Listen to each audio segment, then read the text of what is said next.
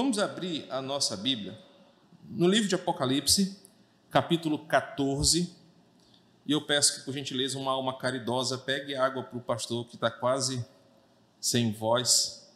Apocalipse 14, versos de 1 a 5. Esta será a nossa unidade desta manhã nas nossas exposições em Apocalipse. Estamos naquela série A Beleza do Fim, e hoje a nossa unidade será Apocalipse, capítulo 14. Tentaremos caminhar nos cinco primeiros versículos deste capítulo. Assim diz o texto sagrado: Olhei, e eis que o cordeiro estava em pé sobre o um monte Sião. Com ele estavam cento e quarenta e quatro mil, que tinham escrito na testa o nome do cordeiro e o nome de seu pai ouvi uma voz do céu como o som de muitas águas, como o som de um forte trovão. A voz que ouvi era como de arpistas quando tocavam as suas harpas. Entoavam um cântico novo diante do trono, diante dos quatro seres viventes e dos anciãos. E ninguém podia aprender o cântico senão os 144 mil que foram comprados da terra. Estes são os que não se macularam com mulheres, porque são virgens. Eles seguem o cordeiro por onde quer que ele vá. São os que foram comprados dentre todos os seres humanos, primícias para Deus e para o cordeiro. E não se achou mentira na sua boca, não tem mácula. Oremos mais uma vez. Santo Espírito, conduz-nos nesse momento Conduza-nos nesse momento, Senhor, para a beleza desse texto, para a verdade que flui daqui, dessas, desses pequenos versos. Queremos ser edificados nessa manhã pela tua palavra, estamos certos que o Senhor fará isso por nós, pois é teu ministério, é teu papel iluminar o nosso coração. E que em tudo teu nome seja engrandecido e que tua glória seja manifesta entre nós. Em nome de Jesus. Obrigado.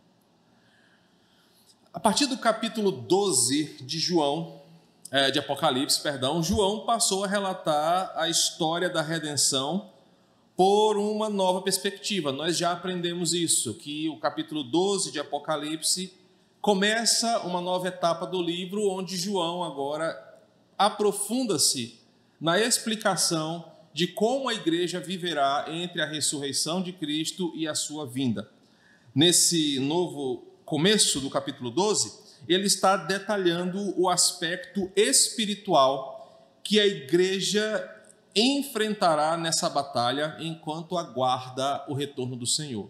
Então, o capítulo 12 começa dizendo: a igreja enfrentará dias difíceis, e esses dias difíceis serão protagonizados por um ser. E ele começa o capítulo 12 apresentando Satanás como sendo o grande orquestrador dessa perseguição contra a igreja. No capítulo 12, ele apresentou esse personagem e ele apresenta desde a sua origem e também as ferramentas e aliados que ele utiliza nesse ataque contra a igreja. No capítulo 13, nós aprendemos que João vê como Satanás reúne aliados, simbolizados aqui em duas bestas, uma que emerge do mar, do verso 1 ao verso 10, e uma outra besta que emerge da terra. E esses dois aliados de Satanás levarão uma mensagem mentirosa, um poder devastador sobre a terra, destruindo, perseguindo a igreja, acumulando seguidores e preparando um exército afrontador para perseguir a igreja enquanto ela existir.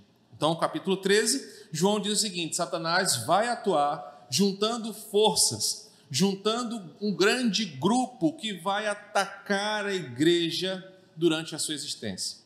Detalhe importante é que essas bestas aqui são representações de líderes, poderes, governos, instituições que se levantam contra aquilo que é de Deus, e o texto é autoexplicativo. O capítulo 14 entretanto, apresenta um novo horizonte. O verdadeiro Cordeiro, o verdadeiro povo santo e a verdadeira igreja. João agora vai, a partir do capítulo 14, nos levar a entender o seguinte: enquanto os capítulos 12 e 13 falam de Satanás, falam do seu império, falam dos seus adoradores, o capítulo 14 tem por finalidade mostrar o outro lado da história: o povo de Deus, Cristo, a sua noiva e a sua vitória. Então, essa é a perspectiva de compreensão do capítulo 14. É um paralelo daquilo que os capítulos 12 e 13 apresentam. É como se nos capítulos 12 e 13 Satanás fosse o protagonista da cena. Agora João nos leva para um paralelo. Enquanto Satanás, seus aliados e o seu povo cavalgam nessa terra para destruir a igreja, do outro lado João vê o povo verdadeiro de Deus, o verdadeiro cordeiro, ele vê a igreja em sua glória. Isso pode ser observado a partir do versículo 1, quando o texto diz que João contempla o cordeiro que estava em pé sobre o monte Sião. O, o, capítulo 14 começa com uma afirmação: Olhei e eis que vi o cordeiro que estava em pé sobre o monte Sião. Isso significa que nessa etapa, a visão do apóstolo que ele contempla mostra que ele vê, ao contrário do falso cordeiro do capítulo 13, do versículo 11, a besta que parece um cordeiro, ele contempla o verdadeiro cordeiro. E o paralelo começa a ser apresentado aqui. Se no capítulo 13, versículo 11, uma besta parece o cordeiro que engana as pessoas, João olha agora o verdadeiro cordeiro que está de pé sobre o monte Sião, que significa sua autoridade e o seu poder. Ele não está prostrado ou caído, porque a besta não vencerá o verdadeiro cordeiro. Ele não fora derrotado na cruz do Calvário quando ele fora imolado mas ele está de pé sobre o Monte Sião. E o Monte Sião é um lugar que, cultural e biblicamente, era apresentado como a habitação de Deus. O Monte Sião era a casa de Deus dentro da cultura judaica. A visão de João é muito importante aqui. O cordeiro está de pé, significando que ele está totalmente firme, inabalável, poderoso apesar da investida satânica com as suas bestas. João passa a seguinte ideia para a igreja: mesmo quando o mal está se espalhando contra a igreja, mesmo quando essas duas bestas se levantam para atacar o povo eleito, o cordeiro está vivo, em pé, poderoso na habitação de Deus que guarda o seu povo.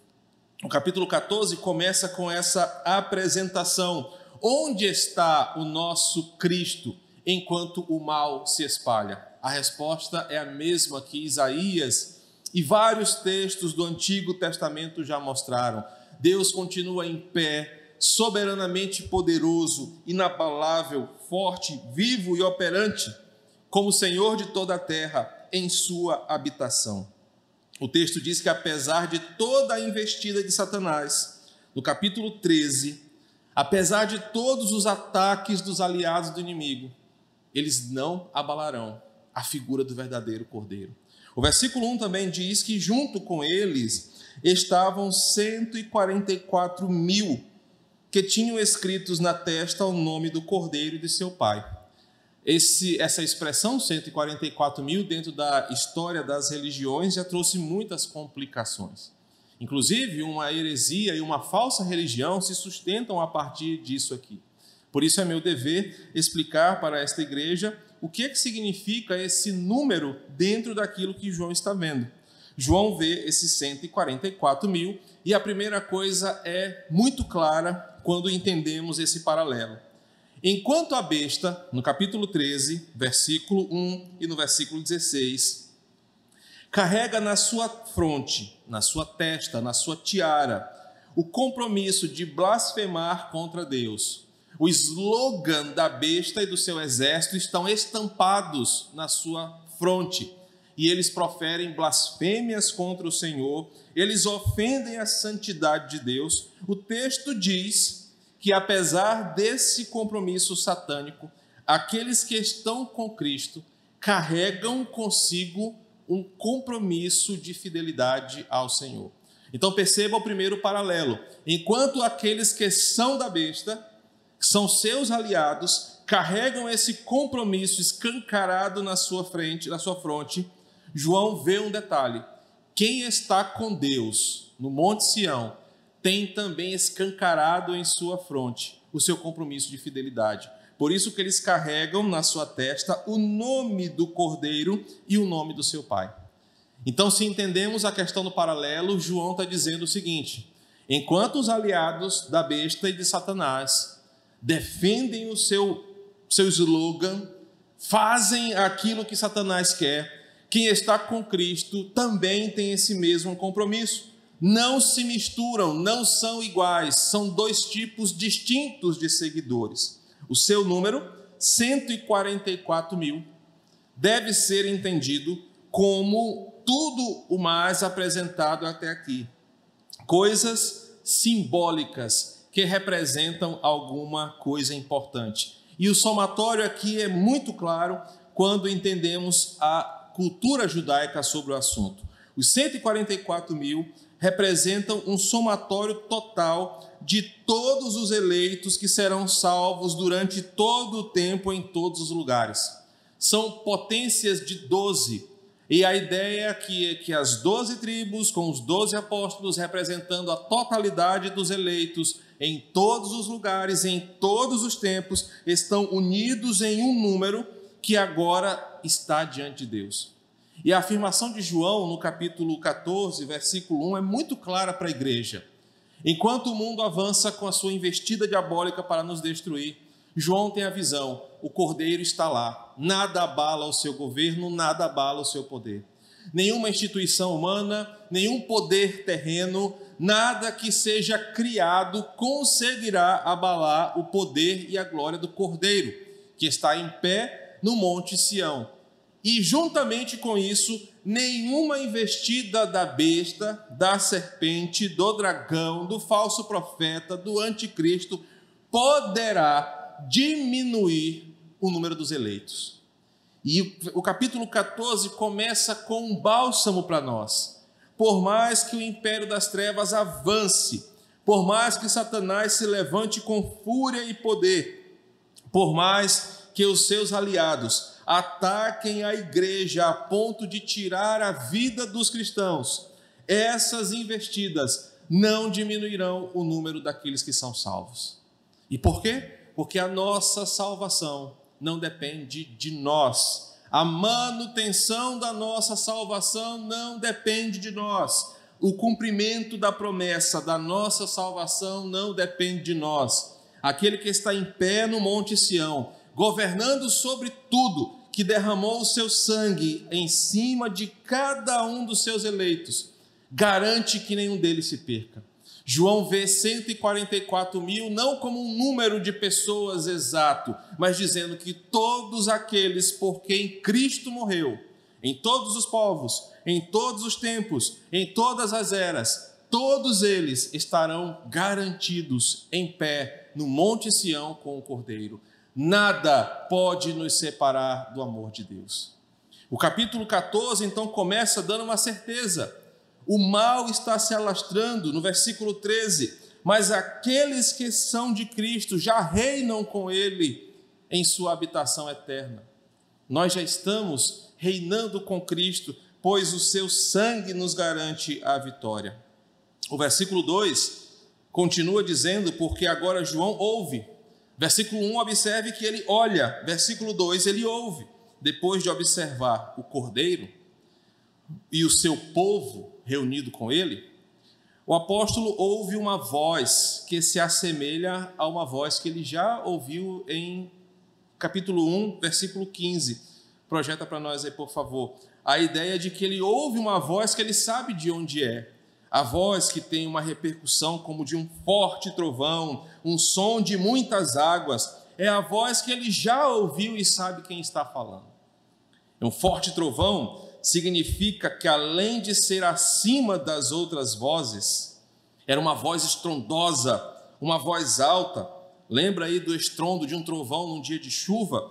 Significa que quando aquela voz falou, dava para ser ouvida em todo lugar e de forma muito potente. E o som de muitas águas lembrava a voz que ele já ouviu no capítulo 1. A voz que ele ouve se assemelha com a voz de Jesus, com a voz do céu. E ele agora desnuda essa voz, dizendo que ele ouve. A voz também era como de arpistas quando tocam as suas harpas. O que, que significa isso? A voz que ele ouve se assemelha com uma orquestra, pela sua fala, a sua doçura, pela sua aplicação. Era uma voz bela, leve, mas ao mesmo tempo potente como um trovão. Era uma voz que trazia uma palavra sublime, agradável, diferente da voz da besta. Observe agora o capítulo 13, versículo 11. Quando o falso cordeiro fala, no versículo 11 do capítulo 13, João diz que ele fala como um dragão. Mas no capítulo 14, quando o verdadeiro cordeiro fala, a sua voz é como o som de muitas águas, é como uma orquestra é uma voz como um trovão. Meus irmãos, e aqui eu posso fazer uma breve aplicação.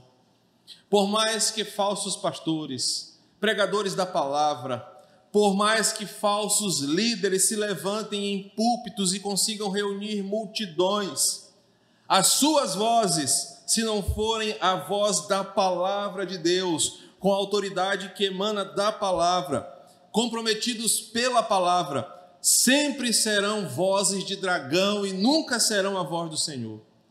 O que João está dizendo aqui é que dava para perceber a diferença entre o verdadeiro cordeiro e o falso cordeiro.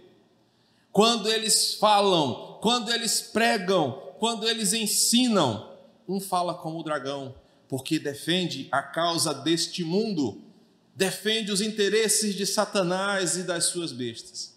Mas quando o verdadeiro cordeiro fala, além de autoridade, potência, temor, a voz é bela, suave, agradável.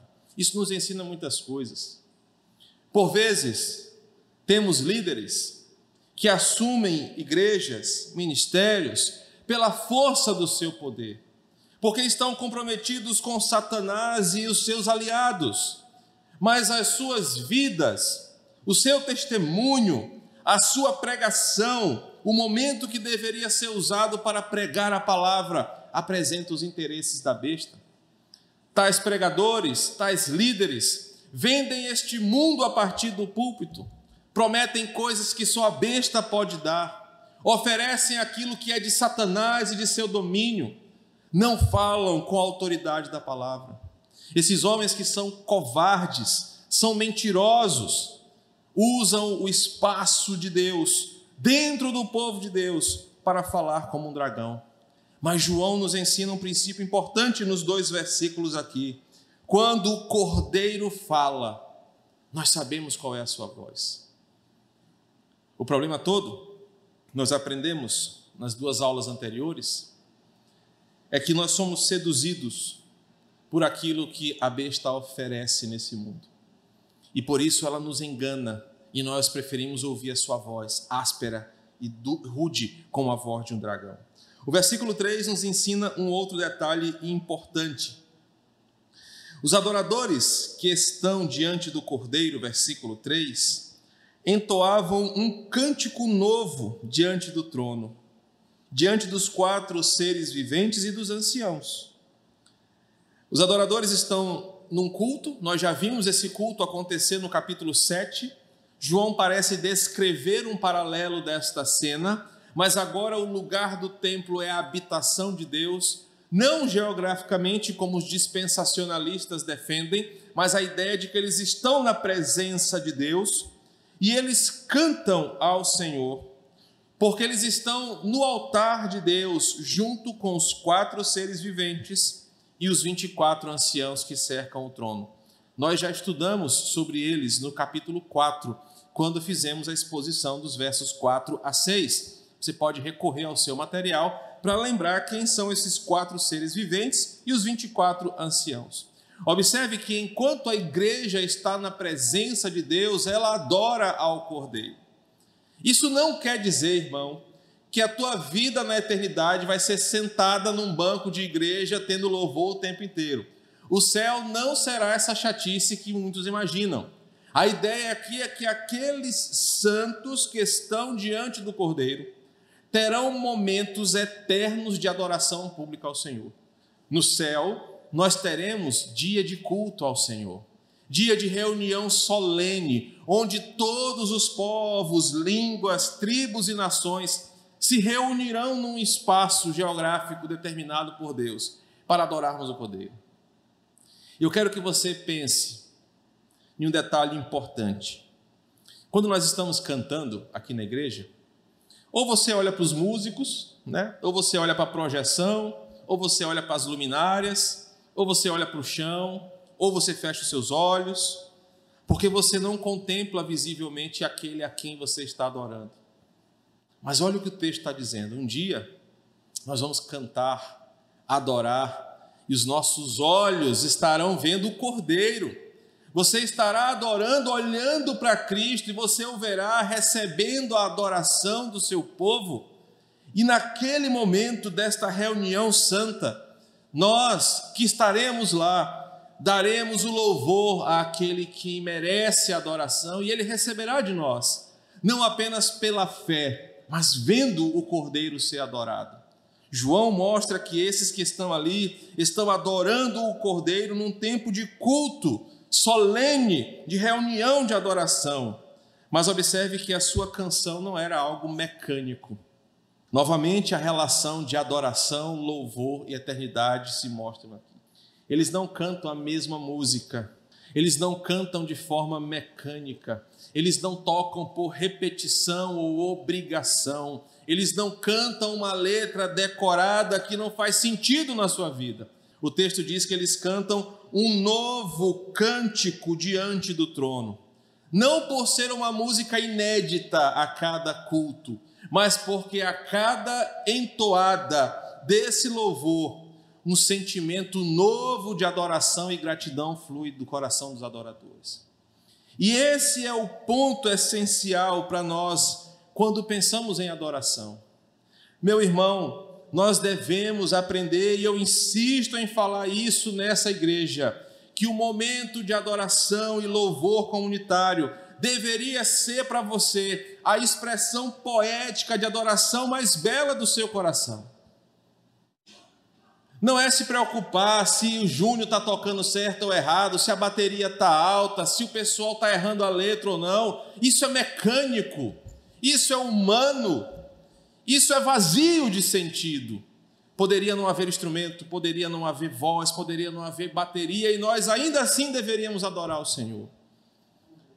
O que te conduz à adoração não é esse ministério de música que nós temos aqui, que não é nem profissional. O que te conduz à adoração bela ao Senhor é o que você faz, o que faz você vir até este lugar.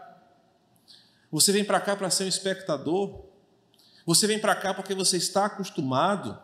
Você vem para cá porque você é um religioso. Vá para a igreja católica, o templo deles é mais bonito que o nosso. É muito mais famosa a igreja católica do que a nossa. Porque se você vem para esse lugar de forma mecânica, você não está adorando o Cordeiro nessa intensidade. Eu prefiro até que você nem venha, porque é menos trabalho para mim. Mas a reunião dos santos, conforme João vê, é de uma multidão que adora ao Senhor espírito em verdade. É de uma multidão que, quando ah, é aquele momento da reunião coletiva de adoração, ela é convocada para adorar. Eu não espero o ministrante falar, vamos ficar de pé, igreja, vamos cantar. Não é aquela adoração onde você vê a cara do irmão de tédio, batendo uma palma descompensada, doido para aquilo acabar. É uma reunião onde o louvor é o momento que o meu coração, em forma de poesia, adora o Rei dos Reis. Nós precisamos aprender a adorar. Eu percebo isso nos, nos, meninos que cantam, nos meninos que tocam, na igreja como um todo. Nós, por vezes, não entregamos um novo cântico ao Senhor. Por quê? Porque nós não amamos adorar o Cordeiro. Nós não amamos o Cordeiro. Nós não entendemos o que é louvor, talvez por displicência minha, como pastor, de não ensinar a igreja, mas talvez por culpa sua, de por vezes estar vivendo um cristianismo mecânico, uma coisa rotineira, uma coisa fria. O texto nos mostra que aqueles que estão com o Senhor cantam um novo cântico do coração, da alma redimida, louvam na presença de Deus. Detalhe importante: uma música que não pode ser aprendida por quem não é santo. Um ponto importante aqui é que o versículo 3 diz que ninguém podia aprender o cântico, senão os 144 mil que foram comprados da terra. Confesso que tem música que o Chicó chega para nós aqui para tocar, que é tão cheia de nota, tão cheia de confusão, que a gente nunca aprende a tocar, e toda vez toca errado. Mas o texto não fala de uma música difícil de ser memorizada ou de ser tocada. O, o texto não está falando de uma complexidade musical, mas está falando de uma exclusividade de adoração. Meus queridos, dizer que ninguém podia aprender o seu cântico. Nos limita a saber que nós não sabemos o que estava sendo cantado. Outros momentos mostram trechos de músicas que o céu vai cantar. Nesse momento aqui, não sabemos qual era a música, qual eram os versos, qual era o tom, qual era o ritmo. Mas um detalhe importante é dito aqui: a música que a verdadeira igreja canta, o mundo não pode copiar. Essa importante verdade nunca foi tão útil como agora, momento em que o nosso evangelho vive uma fase de mercado sincrético e mundano de louvor. Por mais que pastores, cantores e adoradores gospels se levantem por aí para gravar canções, para regravar sucessos do passado, para lançarem seus álbuns com músicas gospel, esses tais jamais podem cantar um verdadeiro louvor a Deus, a não ser que os seus corações sejam de fato alcançados por Ele. Então não importa se fulano que era ex-traficante da Rocinha e fez alguma coisa, não é por causa disso que a música dele é melhor. O que o texto nos ensina é que só adora Deus de verdade quem foi alcançado pelo Cordeiro. O mundo pode tentar copiar, o mundo pode tentar reproduzir para arrecadar dinheiro dos seguidores da besta. Mas a adoração que eles cantam é uma falsa adoração, se não for uma adoração de um coração transformado pelo Cordeiro.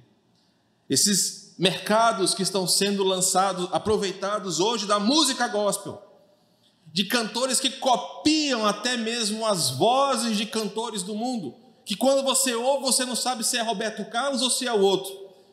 Pessoas que imitam a arte cristã ou imitam a arte do mundo, esses tais não podem cantar a verdadeira adoração. Porque o texto diz que eles não aprenderão, porque a adoração verdadeira, versículo 3, é exclusiva dos 144 mil que foram comprados pelo Cordeiro. A verdadeira adoração só flui do povo de Deus. Deus não recebe adoração de quem não é cristão.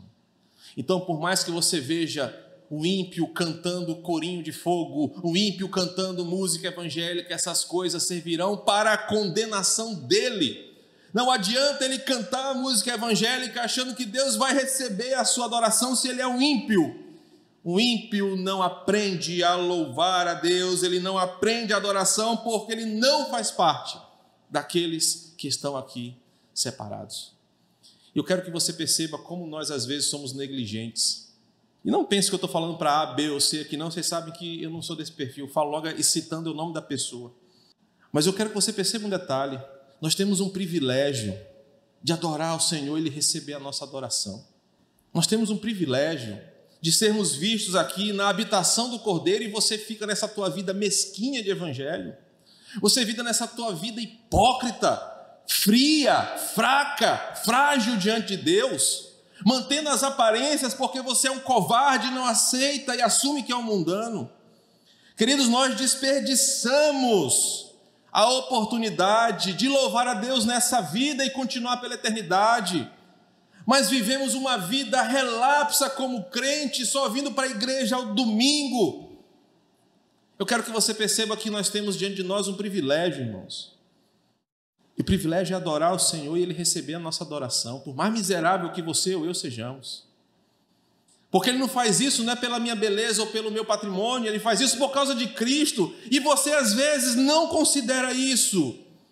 Você não faz desse espaço o melhor momento da sua semana. Você não faz da vida com Deus a tua fonte maior de existência. Você se mata por outras coisas, mas não se mata por Cristo, no sentido de se dedicar a Ele. Nós somos, às vezes, ingratos ao Senhor. Porque eu vou falar isso hoje, amanhã tua vida vai continuar do mesmo jeito. E semana após semana você ocupa esse espaço sem dar fruto de conversão ao Senhor. O texto alerta que só habitará na presença do Senhor, só adorará o Cordeiro verdadeiro, aqueles que estão com Ele, que são dele, mas que vivem em intimidade com Ele. Porque agora, a partir do versículo 4 e do versículo 5, o texto vai nos descrever quem são essas pessoas. João traz detalhes esclarecedores sobre quem são esses 144 mil.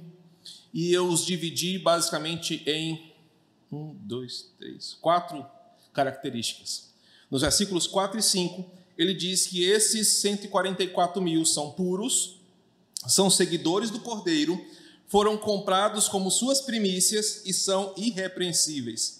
Essas quatro características identificam aqueles que habitarão no monte do Senhor. Lembra que nós lemos o Salmo 24? Quem habitará no monte do Senhor? A resposta está aqui. Aqueles que são puros, que seguem o Cordeiro, que foram comprados por ele, que são irrepreensíveis. Vamos ver com mais detalhes cada um desses pontos. Primeiro, versículo 4 diz que eles não se macularam com mulheres, porque são virgens. E eu começo dizendo que o texto não dá base para você achar que o celibato te levará para o céu. O texto não dá base para você dizer que casamento é coisa do diabo, quem se casou está lascado, não vai habitar no céu. Não é isso que o texto está dizendo. Lembre que o sexo foi criado por Deus para ser praticado no casamento como uma forma de louvor a Ele e cumprimento ao seu mandato de povoar, dominar, encher a terra. Portanto, o texto não está defendendo o celibato como um passo a mais para ir para o céu e muito menos que o relacionamento sexual no casamento é pecado e que não deve ser praticado. Outra coisa que o texto não diz é que o céu será habitado só por homens, porque se for assim, né, um céu só cheio de macho fedendo a suor vai ficar um, uma coisa muito estranha, já que é, parece ser as mulheres que contaminam os homens, se você ler o texto aí. O que o texto está afirmando é o seguinte: o povo de Deus é chamado sempre na Bíblia pelo sexo feminino. É a esposa de Yahvé, é a noiva de Cristo. Então, nessa apresentação, João está dizendo que a igreja, que é a noiva de Cristo, que enquanto aguarda o seu retorno, está sendo preparada, adornada por ele, para se encontrar com ele para o casamento. Nessa jornada, a noiva de Cristo, que somos nós, seremos tentados a nos comportar como outras mulheres do mundo, outras noivas desse mundo que vão se casar com os senhores desse mundo caído. A igreja será tentada a copiar o comportamento, as atitudes das outras noivas desse mundo. João está dizendo que quem habitará no céu é a noiva do cordeiro que não maculou a sua imagem, que, de acordo com Efésios 5, 27, deve ser pura, santa e sem mácula, se contaminando com as mulheres desse mundo. Então não são mulheres, mas é a instituição igreja, como uma mulher, a noiva de Cristo, se contaminar com a noiva do príncipe das trevas. João está dizendo que quem habitará no céu são crentes puros, que não se contaminaram com os princípios caídos desse mundo. A segunda característica desses que fazem parte da grande multidão já foi descrita em Mateus 10, 38, João 10, 4. São aqueles que seguem o Cordeiro, aqueles que andam atrás do Cordeiro cumprindo as suas ordens. Farão parte dos adoradores do Senhor, aqueles que entregaram suas vidas de verdade, que abandonaram a velha prática, que abandonaram a desobediência, que não vivem mais em desonra, que se converteram a Cristo de fato. Só vai habitar no céu quem confessa publicamente o nome do Senhor e vive para Ele, lutando contra a sua própria carne. A segunda característica do versículo 4 é que eles seguem o cordeiro para onde ou por onde quer que ele vá. Quem habitará no monte do Senhor e adorará o Senhor? Aquele que de fato entregou a sua vida para ele, aquele que converteu-se ao Senhor. A segunda característica dos 144 mil, portanto, é eles são seguidores do Cordeiro, porque amam estar nas dependências do Cordeiro. A terceira característica versículo 4. Uh, ah, são os que foram comprados dentre todos os seres humanos, primícias para Deus e para o Cordeiro. A terceira característica é que esses tais tiveram a sua dívida espiritual paga pelo sangue que foi derramado na cruz. Ninguém entrará no céu pela janela, Ninguém entrará no céu com habeas corpus, ninguém entrará no céu pela peixada que tem. Olha, eu conheci o pastor Marcos, rapaz, eu sou brother dele, deixa eu entrar aí também. Não vai existir isso no céu. Só habitará no monte do Senhor aqueles por quem Cristo comprou com seu sangue na cruz. Jesus libertou seu povo da maldição do pecado, da culpa do pecado, e assim nos comprou e quando Paulo fala isso, ele diz: olha, ele pagou a dívida para nos libertar de um senhor maligno e cuidar de nós. Ele nos comprou e agora nós somos dele. E de novo, eu, eu exorto e alerto você para o descaso que você e eu, por vezes, fazemos disso. Meus irmãos, foi o sangue de um inocente que foi derramado em meu favor foi um inocente que fora torturado, e não apenas fisicamente, mas ele carregou o peso do meu pecado que eu ainda vou cometer. E mesmo sabendo que eu sou o mais irresponsável dos pais, o pior dos maridos, o mais negligente pastor, o crente mais sem vergonha que possa existir nesse mundo, ele ainda assim me comprou e garantiu a minha salvação. E às vezes você faz descaso disso, porque você nega Jesus mais do que Pedro todos os dias. Você faz descaso da salvação que veio até você quando você volta para a imundície, para o vômito do teu pecado. Quando você prefere estar no lamaçal da tua impureza pecaminosa do que viver em santidade, em gratidão a esse Deus.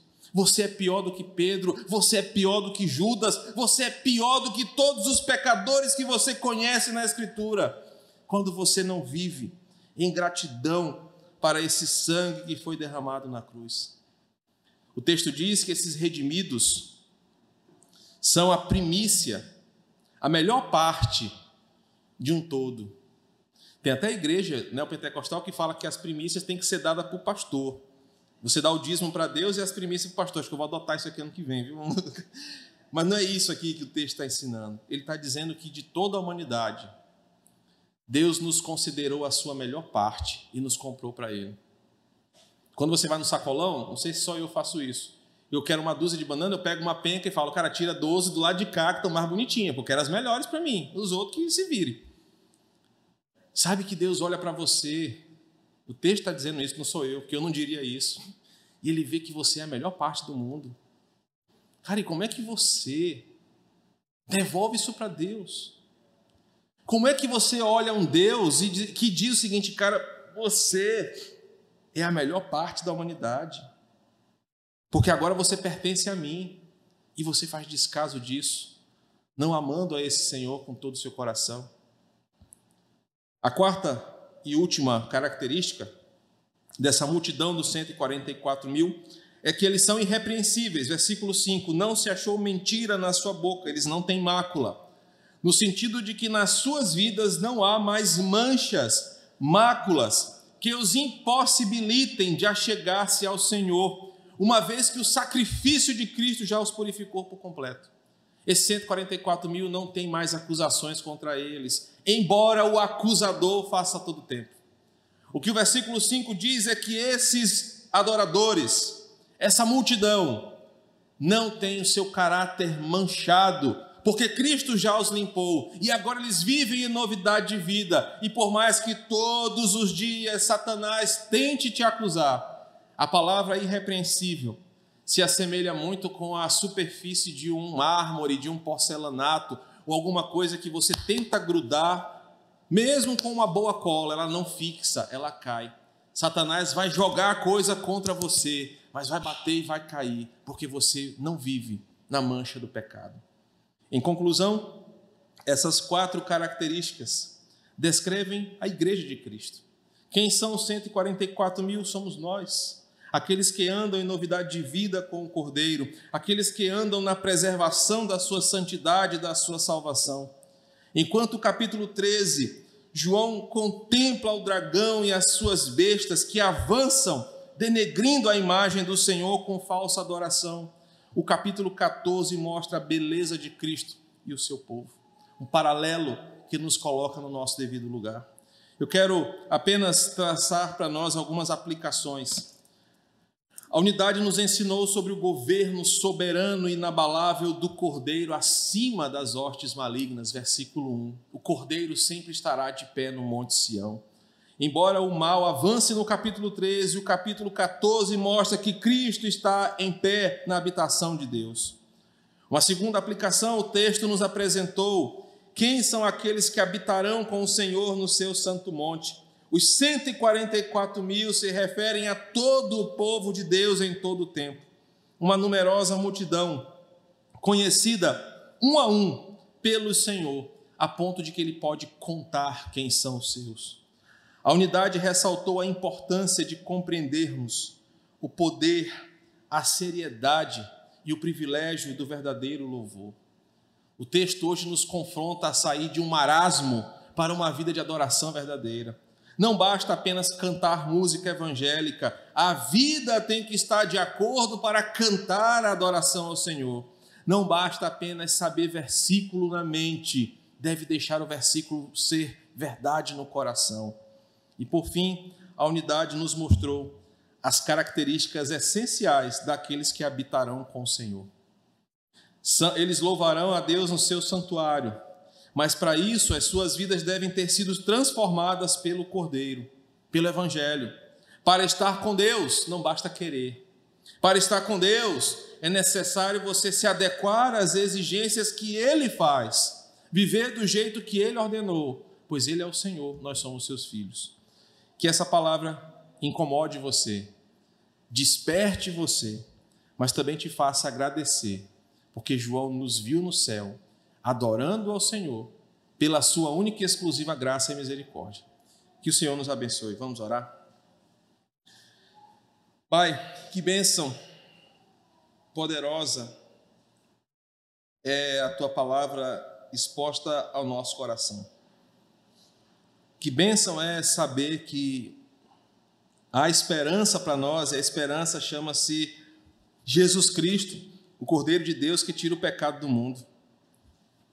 Que bênção e privilégio é esse, Senhor, que temos semana após semana, sermos instruídos pela tua palavra e nos levar a uma reflexão profunda de como o Senhor preparou tudo para nós.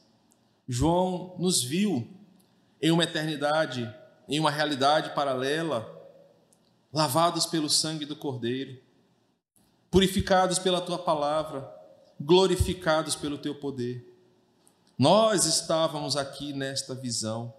Eu, os meus irmãos aqui do Quatraque, estávamos juntos cantando um novo cântico ao Senhor. E obrigado porque tão grande bênção nunca será merecida por nós, mas é pela tua graça. Te louvamos, Senhor, por tudo que tens feito em nossa vida. Por isso que cantamos que tu és santo, mas também queremos viver essa santidade em nós. Sacode a árvore, Senhor sacode a figueira, para que as folhas velhas, murchas, estragadas caiam e possa florescer folhas novas em nossa vida espiritual.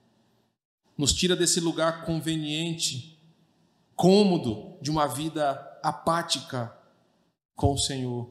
e nos coloque em novidade de vida, para que possamos te adorar não apenas de lábios, mas com o coração, reconhecendo o privilégio que é sermos chamados de teu povo.